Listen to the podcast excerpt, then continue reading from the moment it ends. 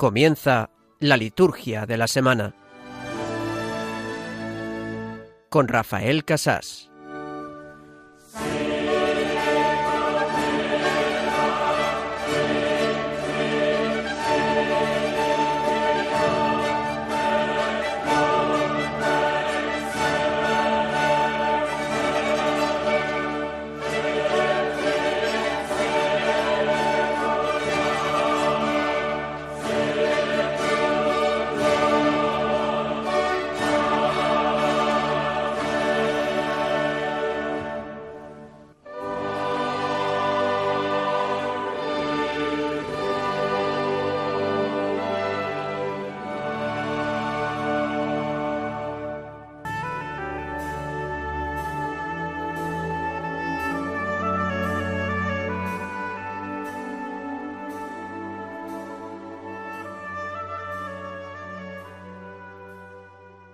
Dios Todopoderoso, rico en misericordia, no permitas que, cuando salimos animosos al encuentro de tu Hijo, lo impidan los afanes terrenales, para que, aprendiendo la sabiduría celestial, podamos participar plenamente de su vida.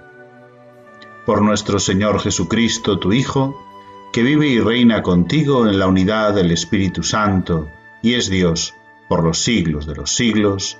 Amén.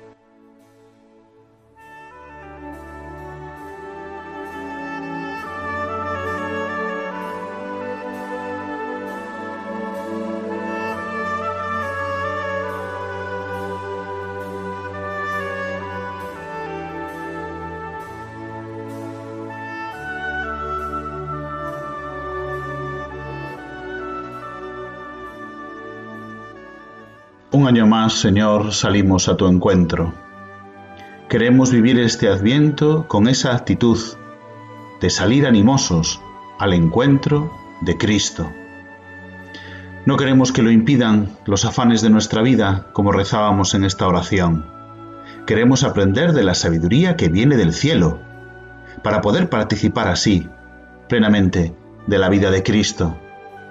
El Señor, que es misericordioso, le pedimos a Él que nos conceda vivir el adviento de esta manera.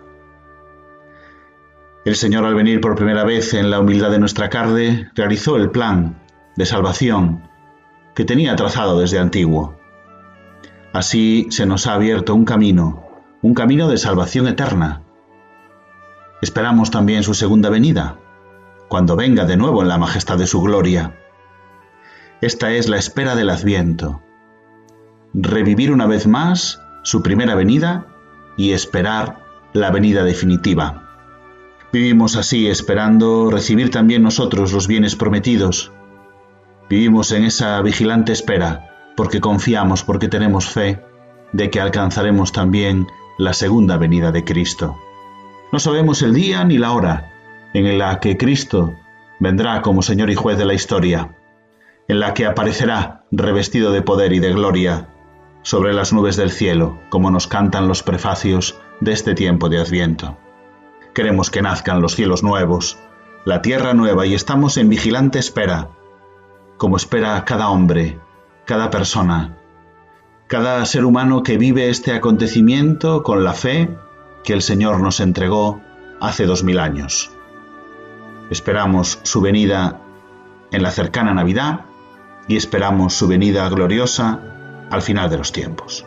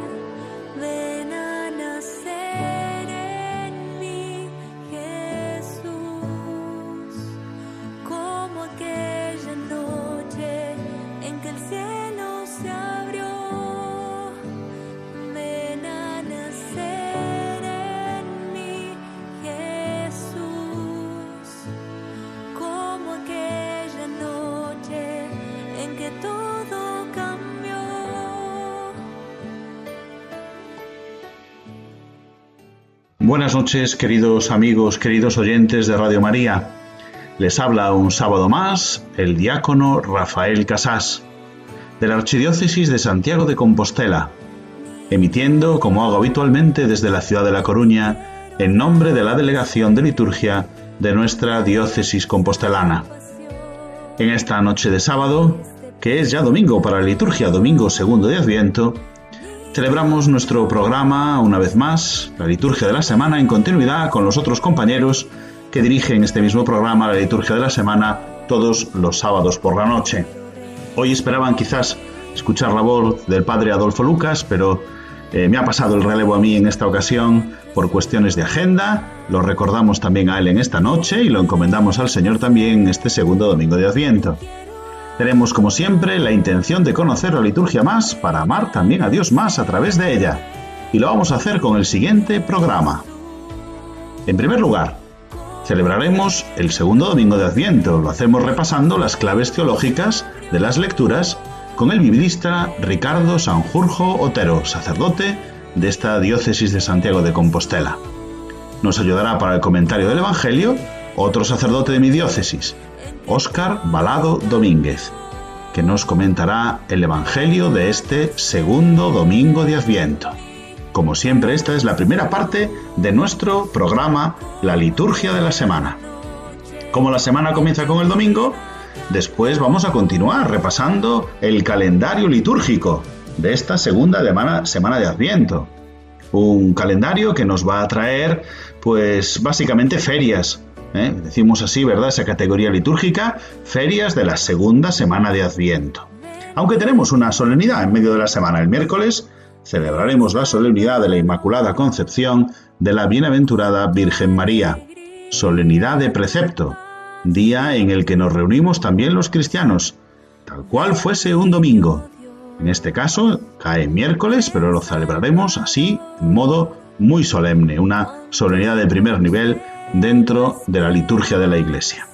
Luego tenemos también algunos otros días que son señalados para algunas diócesis españolas, para algunas congregaciones religiosas de nuestro país. Se celebran algunas solemnidades y fiestas que también repasaremos en los días de esta semana. Será la segunda parte de nuestro programa, el calendario litúrgico de la semana. Y la tercera también será, como siempre, un tema de formación. Estamos formándonos litúrgicamente leyendo el documento más importante sobre liturgia que nos dejó el Concilio Vaticano II. Se titula Sacrosantum Concilio, lo saben ustedes bien porque ya hemos leído hasta el número 106. Hace un par de sábados, también nuestro compañero, el diácono Gerardo Dueñas, nos lo dejaba en el número 106. Veremos hoy, por lo tanto, algunos números más a partir del 107, que nos están comentando un tema muy concreto, el discurrir del año litúrgico, qué nuevas normas trajo el concilio para vivir mejor y resaltar que nuestra liturgia se configura a través de un año que comenzábamos el domingo pasado con el primer domingo de Adviento. Pueden comunicar con nosotros, ya lo saben, con sus comentarios a través del correo electrónico la liturgia de la semana 1 arroba radiomaria.es. También nos encuentran en las redes sociales. En Facebook somos Radio María España en Twitter, arroba Radio María Spain. Pueden dejar sus comentarios con el hashtag Liturgia Semana. Recuerden que también estamos en campaña de Adviento, no solo en el tiempo litúrgico, sino también en Radio María de una manera especial. Ven Señor Jesús, Maranata. Ven Señor Jesús, Maranata. Ven Señor Jesús, Maranata. Si ven pronto, Maranata. Ven Señor Jesús, Maranata. Ven Señor Jesús, Maranata. Ven Señor Jesús, Maranata. Si ven pronto, Maranata. Pues escuchando este Maranatá, ven Señor Jesús, del grupo Arpadei, Vamos a comenzar con la primera parte de nuestro programa, que es siempre escuchar la palabra de Dios, comentarla juntos, tener algunas claves de formación sobre lo que este trocito de la Sagrada Escritura del domingo nos invita a contemplar. Para ello, llamamos y nos ponemos en comunicación una vez más con Ricardo Sanjurjo Otero, sacerdote de mi diócesis Santiago de Compostela, que nos va a comentar en esta noche la palabra de Dios. Buenas noches, Ricardo. Hola, ¿qué tal? ¿Cómo estás? Hola Rafa, ¿qué tal? Feliz domingo. Feliz domingo a ti y a todos los oyentes de Liturgia de la Semana en Radio María, a los que deseo que paséis un felicísimo y un muy buen eh, segundo domingo de Adviento, en el que hoy la liturgia de la palabra nos propone, nos propone pues acercarnos al capítulo quinto del, libro de Baruch, del profeta Baruch, que además, eh, como saben ustedes, es el, también el secretario del profeta Jeremías, y que nos habla de cómo el Señor viene a transformar nuestra tristeza, nuestro luto, nuestra aflicción en la alegría. Y este es el secreto de la, de la, de la, perdón, de la esperanza cristiana, ¿no?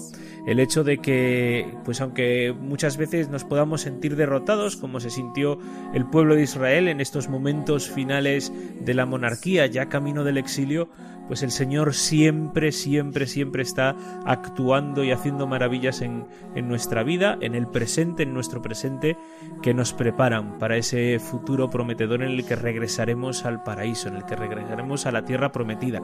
Esta es la, la, experiencia de la, de la casa de Israel. Y por eso en el Salmo eh, se cuenta o se canta, el Señor ha estado grande con nosotros y estamos alegres. Por eso yo creo que, la gran llamada que nos hace que nos hace hoy la palabra o en esta primera lectura la palabra es a ser testigos de esta esperanza.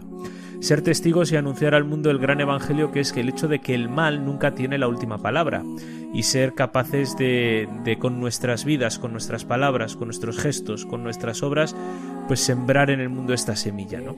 Eh, por eso, bueno, pues cuando cuando cantemos, cuando proclamemos, cuando respondamos al salmo de esta semana también, pues ser consciente de que este el Señor ha estado grande con nosotros y estamos alegres, un poco al calor de esto que nos dice el, profeta Baruch en la primera lectura, pues tiene que ser también una llamada a decirlo no solo como respuesta al salmo, sino también como como ese gran testimonio ante la humanidad, ante una humanidad necesitada de esperanza. Fantástico, Ricardo. Pues vamos entonces a escuchar este salmo, el salmo de este domingo, que es el Salmo 125. Lo hacemos en la versión de Querigma de Amor.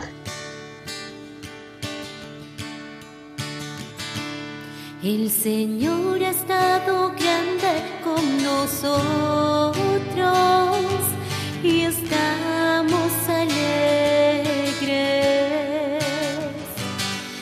Señor ha estado con nosotros y estamos alegres. Cuando el Señor cambió la suerte de Sion, nos parecía soñar. La boca se nos llenaba de risa la lengua de cantar El Señor ha estado grande con nosotros y estamos alegres. El Señor ha estado grande con nosotros y estamos alegres. Es el resumen del Salmo, de esa idea de alegría que nos trae la palabra de Dios. Y luego la segunda lectura, Ricardo. ¿Qué nos dice, pues? Sí, y, la segunda lectura pues nos, nos, habla de San Pablo, bueno, mejor dicho, en la segunda lectura nos habla San Pablo, o en la carta a los filipenses, en el capítulo 1, está tomado del saludo de la carta, bueno, más el saludo, pues esas primeras palabras, esa introducción antes de entrar en el tema, y nos habla, nos presenta ya lo que va a ser eh, parte del tema de la carta, que es mm, también ese tema del adviento. Nos habla de la vigilancia hasta el día de Cristo Jesús, pero la, la vigilancia hasta el día de Cristo Jesús se convierte en el amor mutuo y en dar frutos de justicia y el estar siempre preparados y actuantes en este, en este amor mutuo. Eh, el lema principal de la carta a los filipenses es ese sé tener los mismos sentimientos que Cristo Jesús y para eso hay que compartir el corazón de Cristo Jesús, ¿no? Y, eso indudablemente nos tiene que, nos tiene que llevar a, la unión con los hermanos. Por eso la, la, gran llamada que nos hace es también es a no vivir el adviento como algo egoísta y algo individual, sino algo que nos empuje también no solo a preparar la Navidad o no solo a prepararnos espiritualmente para, para la parusía, para el día de la venida en gloria de nuestro Señor Jesucristo, sino también en ese venir de cada día de Cristo, ser capaces de, entregárselo y de que sea una, una realidad eh, práctica en nuestra vida, en nuestra vida común comunitaria.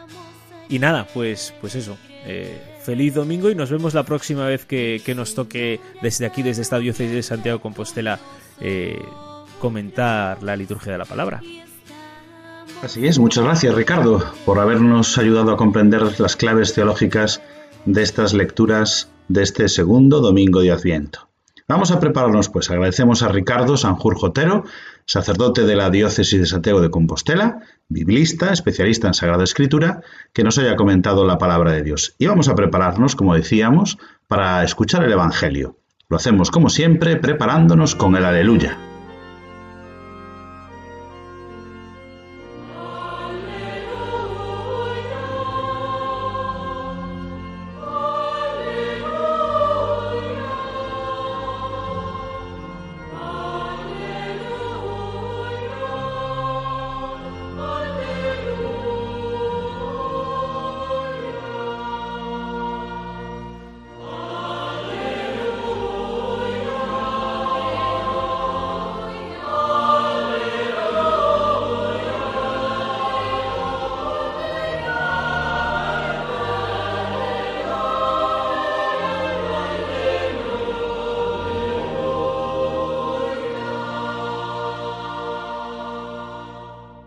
En el año decimoquinto del imperio del emperador Tiberio, siendo Poncio Pilato gobernador de Judea y Herodes tetrarca de Galilea, y su hermano Filipo, tetrarca de Iturea y Traconítide, y Lisanio tetrarca de Abilene, bajo el sumo sacerdocio de Anás y Caifás, vino la palabra de Dios sobre Juan, hijo de Zacarías, en el desierto, y recorrió toda la comarca del Jordán, predicando un bautismo de conversión para perdón de los pecados, como está escrito en el libro de los oráculos del profeta Isaías. Voz del que grita en el desierto, preparad el camino del Señor, allanad sus senderos, los valles serán rellenados, los montes y colinas serán rebajados, lo torcido será enderezado, lo escabroso será camino llano, y toda carne verá la salvación de Dios.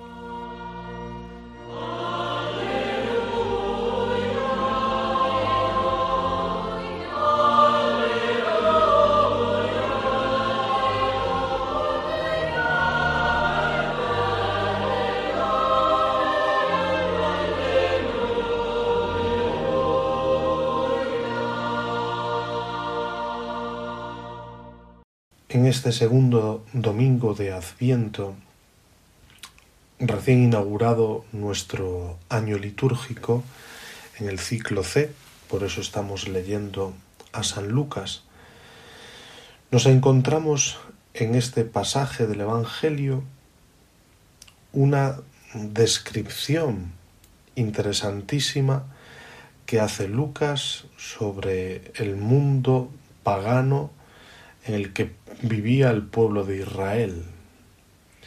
Inicia la misión de Juan, pero Lucas quiere situarla en la historia. En esta descripción, digamos, geopolítica, como en el prólogo, se advierte la influencia de los historiadores de su tiempo. Lucas hace un esfuerzo por indicar el aquí y ahora. En ese instante preciso, Juan inició su predicación. en ese instante.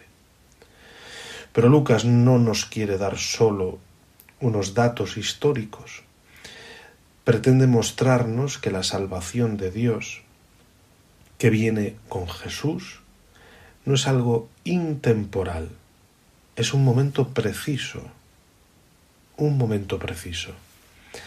Se inserta en una historia y en una geografía muy concreta. Cristo vino al mundo en un momento concreto de nuestra historia. Es más, podríamos decir que dividió ¿no? la historia en Dios. Dividió esta historia en antes de Cristo y después de Cristo. Antes de su llegada y a partir de su llegada. Sin duda, se inserta en una historia y en una geografía muy concreta el Señor. Y así se nos describe la intrincada situación política de Palestina en la época en que Jesús va a empezar su predicación. Había territorios que dependían directamente de Roma, como era el caso de Judea. Otros, sin embargo, mantenían una cierta autonomía como la provincia de Galilea. Al fin y al cabo, estos datos que nos da Lucas vienen a reflejar esto que venimos avanzando. El Señor se ha hecho presente en la historia en un lugar y en un momento concreto. Por eso que no hablamos, cuando hablamos del Señor, no hablamos de una idea, no hablamos de una utopía, sino que hablamos del Verbo que se ha hecho carne, el Hijo de Dios que habita entre nosotros.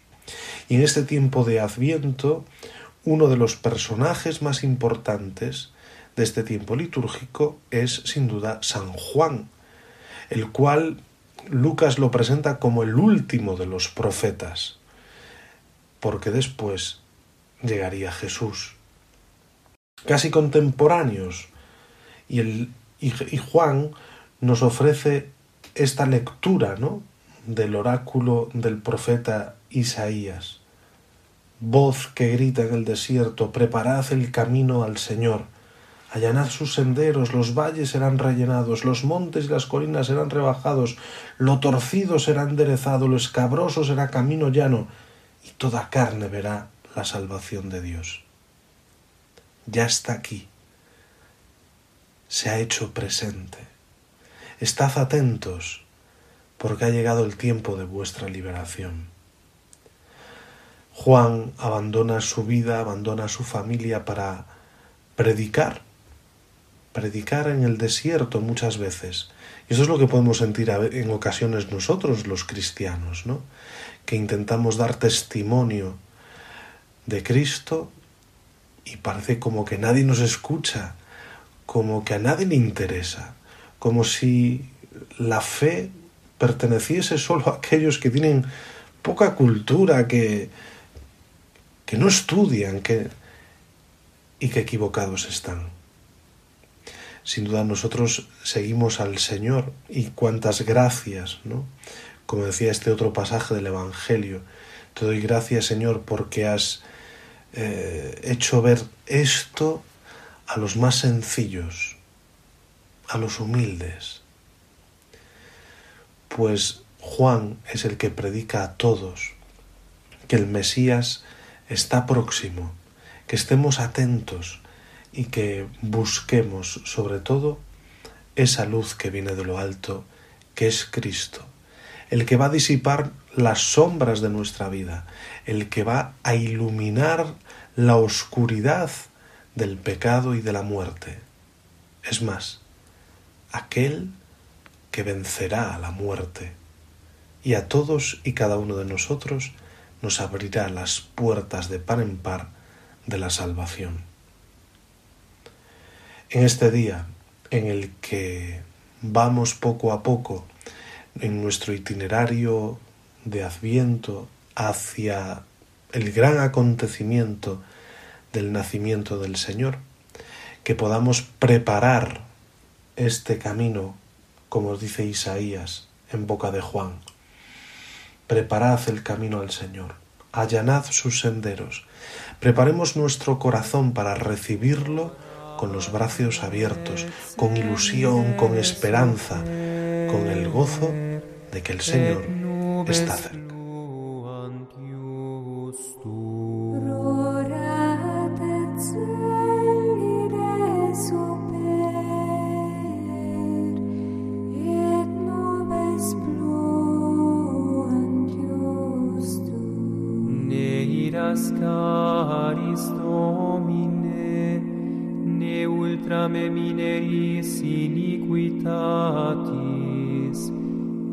sed civitas sancti facta est deserta, Sion deserta facta est, Jerusalem desolata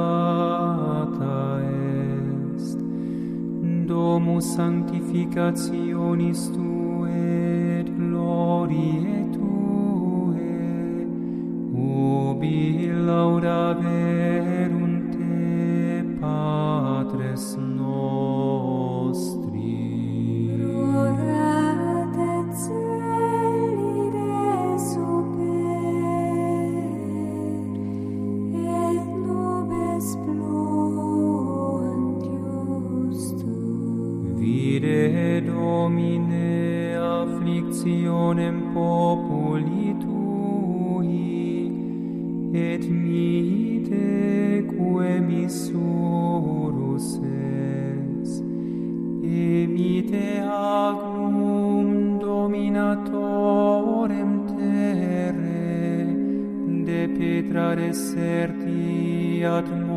Bethlehem filie Sion ut auferat ipse iugum captivitatis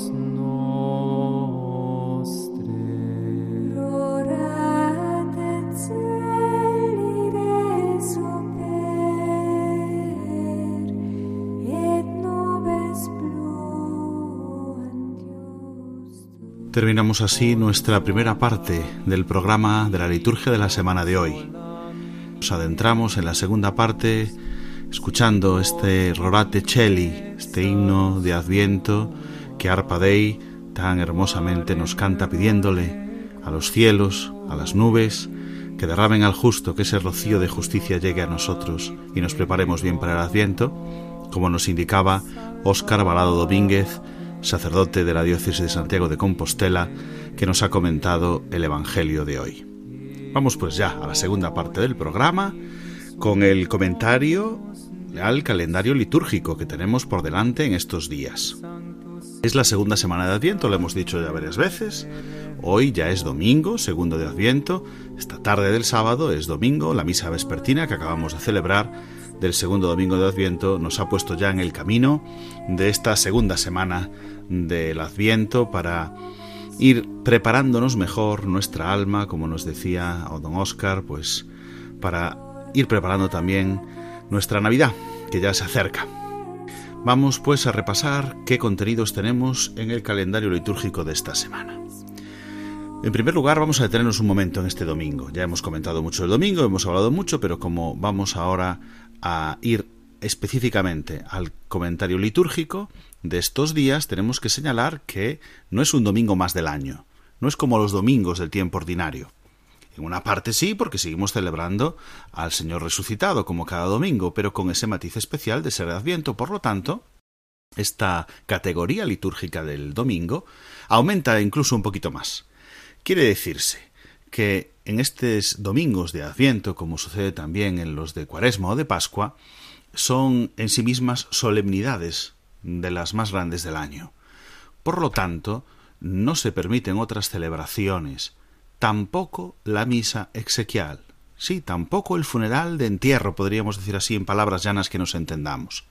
Esto sí estaba permitido, sabemos, lo hemos comentado otros domingos, en los domingos del tiempo ordinario, por ejemplo, en los domingos de Navidad, pero no en los domingos de tiempos fuertes como es el Adviento, la Cuaresma o la Pascua, en el caso del Adviento un tiempo de preparación, en el que, decimos así, está por encima la celebración del domingo de cualquier otra celebración, incluida la misa exequial. ¿Por qué hago referencia con más fuerza a este apartado? Porque en ocasiones nos acercaremos a la parroquia y ha fallecido un familiar, ha fallecido una persona y, no podemos celebrar el funeral el domingo. No se enfaden ustedes con su párroco si les dice que no, porque tiene razón. El domingo del tiempo de Adviento no es posible celebrar la misa funeral, ni siquiera la misa, como decimos, exequial. Por supuesto que no, tampoco la de aniversario, como tampoco otro ningún domingo. Pero tampoco la misa de entierro. Sí se puede celebrar, y debe celebrarse, las exequias cristianas, quizás en su primera fórmula, que es con una liturgia de la palabra, en la que sí, por supuesto, se puede incluso distribuir la Sagrada Comunión, pero no el sacrificio de la misa con el formulario de la misa exequial. Por lo tanto, no tendremos misa de funeral estos domingos y estos días de solemnidad de precepto, porque la jerarquía de las celebraciones litúrgicas así lo pide.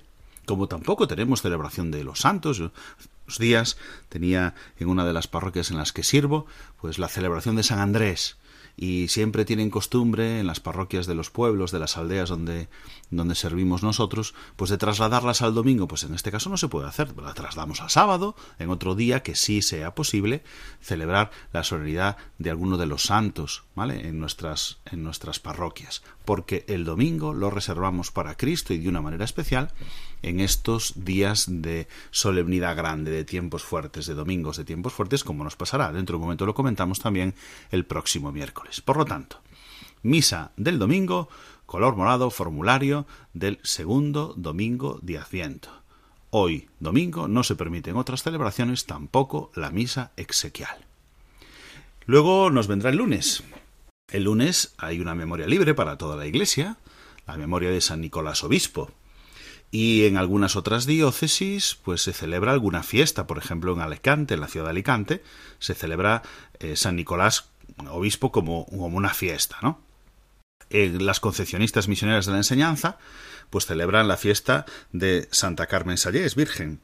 Y en las demás parroquias de todas nuestras diócesis es un día de feria del tiempo de Adviento. Un día de la semana en la que celebramos el lunes de la segunda semana de Adviento.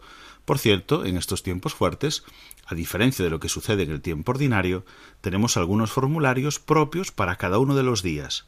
Es decir, durante el tiempo ordinario hay un formulario para el domingo 13 del tiempo ordinario, pero no hay formulario para el lunes de la decimotercera semana, el martes. En Adviento sí tenemos un formulario de misa distinto, es decir, las oraciones, los textos ecológicos de la misa son distintos para cada uno de los días de la semana.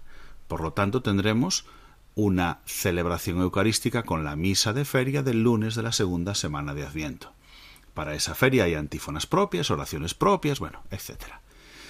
Bien, el martes. El martes es un día de feria también, pero con una memoria con la memoria de San Ambrosio, obispo y doctor de la Iglesia. Por lo tanto, tenemos, por una parte, los textos del el martes de la segunda semana de Adviento y por otra parte los textos a incorporar de la memoria obligatoria de San Ambrosio, obispo y doctor de la Iglesia.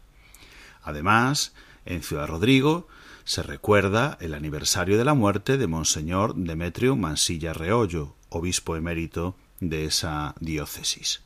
Y también en mi diócesis, en Santiago de Compostela, se cumple el 50 aniversario de la muerte del cardenal Fernando Quiroga Palacios, que fue arzobispo de nuestra diócesis, a quien hace unos días precisamente recordábamos con unas jornadas porque se cumple 50 años de su paso a la casa del Padre y todos, todos los, los párrocos en, en, nuestra diócesis lo recuerdan con mucho cariño. Nuestro arzobispo hacía estos días un elogio muy grande de lo que significó para la diócesis, para la iglesia en España, también don Fernando Quiroga Palacios. Lo recordaremos el martes, día 7. Por cierto, lo recordamos hasta la celebración de las vísperas, porque como el miércoles es solemnidad, lo tenemos que, a partir de la hora de nona, ya celebrar la solemnidad de la Inmaculada Concepción de la Bienaventurada Virgen María, que es solemnidad y día de precepto, por lo tanto, con una, con una categoría litúrgica, como decíamos, muy, muy superior. Tampoco ese día se permiten otras celebraciones, ni siquiera, como decíamos, la misa exequial. El día 8, por lo tanto, miércoles, celebramos la solemnidad de la Inmaculada Concepción de la Bienaventurada Virgen María, que realmente llena de gracia y bendita entre las mujeres, en previsión del nacimiento y de la muerte salvífica del Hijo de Dios, desde el mismo primer instante de su concepción, fue preservada de toda culpa original por singular privilegio de Dios, como nos recuerda el elogio del martirologio romano. En ese mismo día, el 8 de diciembre, fue definida eh, esa antigua tradición, fue revelada como verdad dogmática en 1854 por el Papa Pío IX, creído siempre desde la Iglesia, pero mm, celebrado así de, de una manera más solemne como verdad dogmática desde ese año. Por lo tanto, ese día tendremos misa de la solemnidad, de blanco o de azul con privilegio especial para España, las tierras hispánicas, algunas órdenes religiosas que con ese color significaron la defensa de ese dogma para la Iglesia. 8 de diciembre, miércoles, solemnidad de la Inmaculada Concepción de la Bienaventurada Virgen María.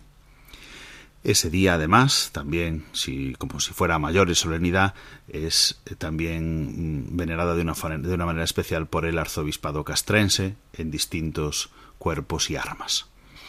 El día 9, jueves, es otro día de feria de la segunda semana de Adviento, con una memoria libre, en este caso, para toda la Iglesia, de eh, San Juan Diego. Tenemos eh, la posibilidad de celebrar esa memoria libre también dentro de esa feria del jueves de la segunda semana de Adviento. Además, ese mismo día, para la ciudad de Toledo, se celebra la solemnidad de Santa Leocadia, Virgen y Mártir. Y en la diócesis de Vitoria se recuerda el aniversario de la muerte de Monseñor José María Larrauri Lafuente, obispo emérito de esa diócesis. Eso será el jueves día 9. El viernes día 10 tenemos también, como hemos dicho, un día de feria de la segunda semana de Adviento y dos posibilidades de celebrar memoria libre de la bienaventurada Virgen María de Loreto o de Santa Eulalia de Mérida. Como son libres, pues en la mayoría de los lugares seguramente se celebrará, pues eso, la feria del viernes de la segunda semana de Adviento.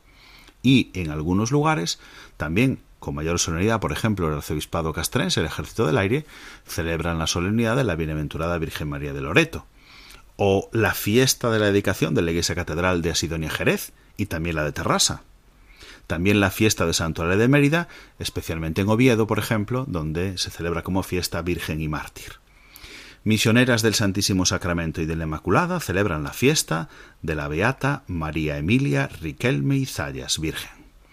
Así llegamos al sábado, último día de esta semana en el que la Iglesia recuerda la memoria de San Damaso I, en este caso memoria libre, que puede ser aplicada también dentro de ese día sábado de la segunda semana de Adviento, día ferial, que para Madrid y Getafe tiene además una fiesta, la fiesta de Santa Maravillas de Jesús, Virgen. Bien, ese ha sido el repaso que hemos hecho de todos los días de esta semana.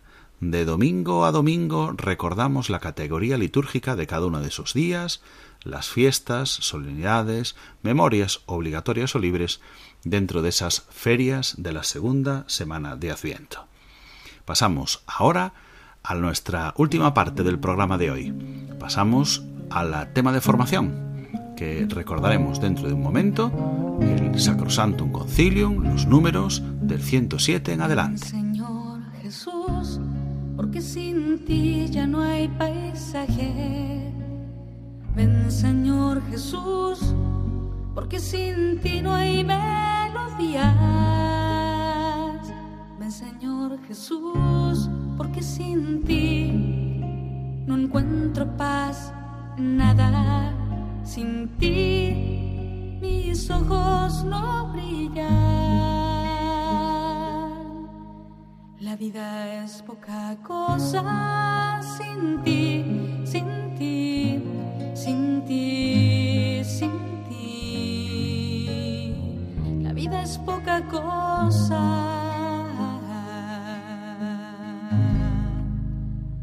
Ven Señor Jesús, ven pronto a mi vida, ven pronto Señor,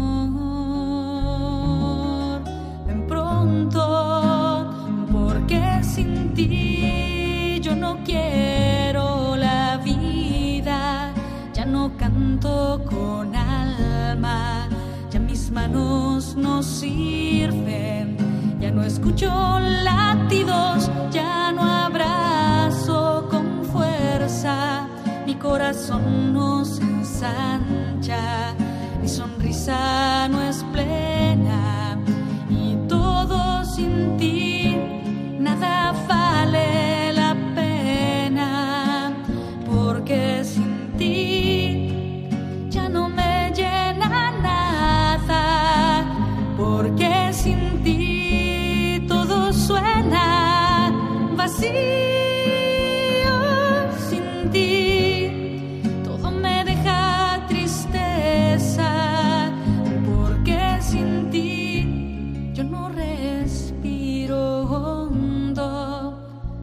Este ven Señor Jesús de la hermana Glenda llegamos a la tercera parte de nuestro programa, al tema de formación, que como siempre vamos a mm, ver desde la Constitución Sacrosantum Concilium, del Concilio Vaticano II, el documento sobre liturgia más importante del concilio, que llevamos comentando durante todo este año, el año anterior también, estuvimos leyendo todos los números y nos hemos quedado en el número 107 vamos a comentar desde ahí. Hoy no cuento con la ayuda ni de don José María, ni de don Óscar. Aquí estoy solito en mi apartamento preparando este programa y grabándolo, conectando eh, a través de las redes con los compañeros, pero no tengo a nadie conmigo como en otras ocasiones. Por lo tanto, lo leeré y comentaré yo para ir desgranando un poquito esos secretos que tiene la liturgia en su contenido fundamental que nos recuerdan estos números. Estamos leyendo el capítulo quinto, recuerdan, sobre el año litúrgico. Por eso vamos a leer sobre el discurrir del año litúrgico y cómo cada tiempo tiene su característica especial. Vamos a ver un par de números por lo menos para ir avanzando en esta constitución apostólica.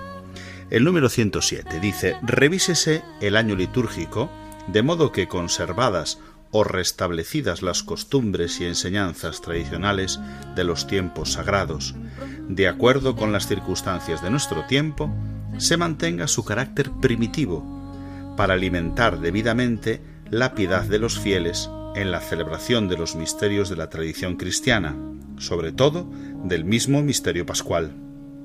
Las adaptaciones, si son necesarias, háganse según las circunstancias del lugar y de acuerdo con la norma de los artículos 39 y 40. Muy bien, ese es el número 107. Muy sencillo, ¿verdad?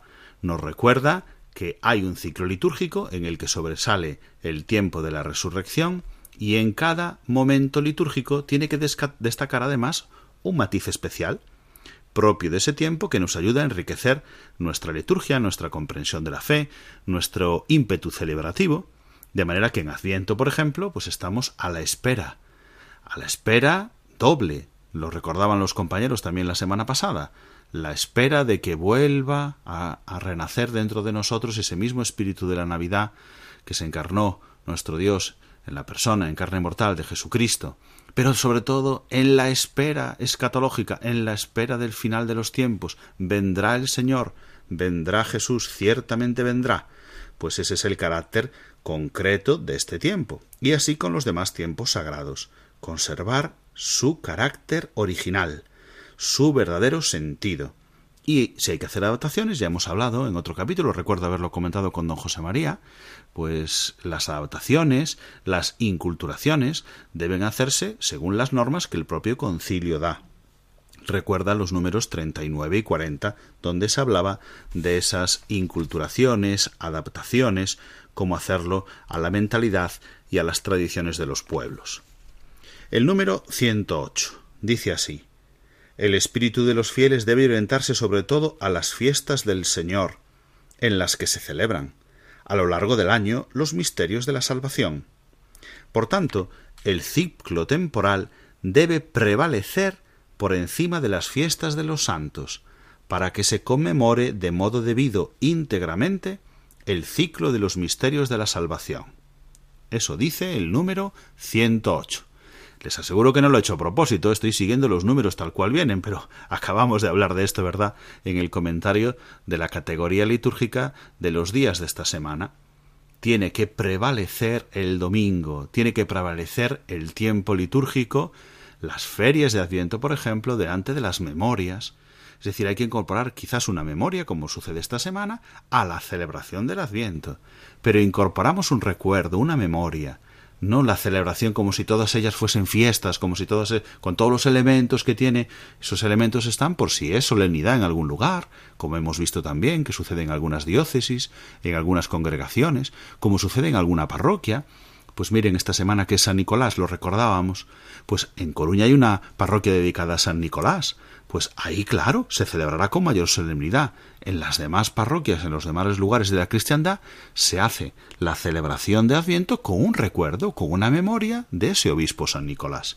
Esa es la inteligencia de la liturgia, para que nosotros podamos también comprender eh, en el espíritu de los fieles, orientarnos bien a las fiestas del Señor y orientarnos bien a cada una de las acciones salvíficas. ¿De acuerdo? Los misterios de la salvación están incursos en un ciclo temporal que debe prevalecer por encima de otras celebraciones. Vamos eh, un poquito más, vamos a leer inclu- un número, un número más, el 109. El 109 dice, tanto en la liturgia como en la catequesis litúrgica debe ponerse más de relieve el carácter doble del tiempo cuaresmal. Nos vamos ahora, eh, aquí en este número, se refiere a la cuaresma que prepara a los fieles a oír la palabra de Dios más intensamente y a rezar especialmente mediante el recuerdo o la preparación del bautismo y la penitencia para celebrar el misterio pascual. Fíjense este número 109. No he terminado, pero paro aquí un segundo. Eh, incluso en la cuaresma celebramos el misterio pascual. Y nos preparamos para celebrar el misterio pascual. Y preparándonos, mm, hace un apunte especial en los sacramentos que tenemos que preparar para celebrar la Pascua. En la Pascua celebraremos el bautismo y por lo tanto hay que recuperar esas lecturas, esos textos de la cuaresma que nos preparan para que luego se celebre el bautismo. Y durante la cuaresma tendremos que preparar de un modo especial la penitencia, claro que sí. Por eso dice, por consiguiente, deben usarse con mayor abundancia los elementos bautismales propios de la liturgia cuaresmal, no se refiere a que se celebre el bautismo, sino los elementos preparatorios del bautismo. Recuerden que también hemos comentado en otro número el ritual para el bautismo de adultos, de la iniciación cristiana y del bautismo de adultos, donde se intenta recuperar los escrutinios, recuperar las inscripciones del nombre, la lectura del credo, bueno, algunos pasos para preparar el bautismo que se celebraban de una manera especial y deben celebrarse en la liturgia cuaresmal restaurándose según las circunstancias algunos elementos de la tradición anterior. Y un apartado B del número 109. Dígase lo mismo de los elementos penitenciales. En lo referente a la catequesis debe inculcarse a los fieles, juntamente con las consecuencias sociales del pecado, la naturaleza propia de la penitencia, que detesta el pecado por cuanto es ofensa a Dios. No debe olvidarse la participación de la Iglesia en la acción penitencial y recomiéndose la oración por los pecadores. En el número 109, que se refiere a la cuaresma de una manera especial, estamos recorriendo el año litúrgico y se centra en algunos contextos propios de la penitencia. También el 110, la penitencia del tiempo cuaresmal no debe ser sólo interna e individual, sino también externa y social. Foméntese la práctica penitencial de acuerdo con nuestro tiempo y con las posibilidades de las diferentes regiones, así como con las situaciones de los fieles, y recomiéndese por parte de las autoridades mencionadas en el artículo 22. Sin embargo, considérese sagrado el ayuno pascual, que debe celebrarse en todas partes, el viernes de la pasión y muerte del Señor, y que según las circunstancias debe extenderse también al sábado, de modo que se llegue al gozo del domingo de resurrección con el espíritu elevado y abierto. Nuestras penitencias cuaresmales que culminan con la fiesta de la resurrección. Termina este apartado con el número 111. Dice así: se rinde culto a los santos en la Iglesia, según la tradición, y se veneran sus imágenes y reliquias verdaderas. Las fiestas de los santos proclaman las maravillas de Cristo en sus siervos y ofrecen a los fieles ejemplos adecuados, dignos de imitación. Para que las fiestas de los santos no prevalezcan sobre las fiestas que conmemoran los misterios propios de la salvación, debe dejarse la celebración de muchas de estas a las iglesias particulares, naciones o familias religiosas, extendiendo a toda la Iglesia sólo aquellas que recuerdan a santos de importancia realmente universal. Así termina el capítulo número quinto y así terminamos también hoy nuestro programa, pues ya toca la hora de despedirse. Queremos recordarles que el próximo sábado tendremos también programa en manos de otro compañero, el próximo sábado día 11 de diciembre, otra edición de la liturgia de la semana, pues nosotros hemos agotado ya el tiempo de nuestro programa de hoy. Les damos las gracias por su atención y ahora les dejamos con los servicios informativos de Radio María, con toda la actualidad de España, del mundo y de la Iglesia. Les abrazo en el Señor y les deseo un feliz domingo. Muchas gracias y buenas noches de parte de su amigo el diácono Rafael Casás. Feliz Adviento.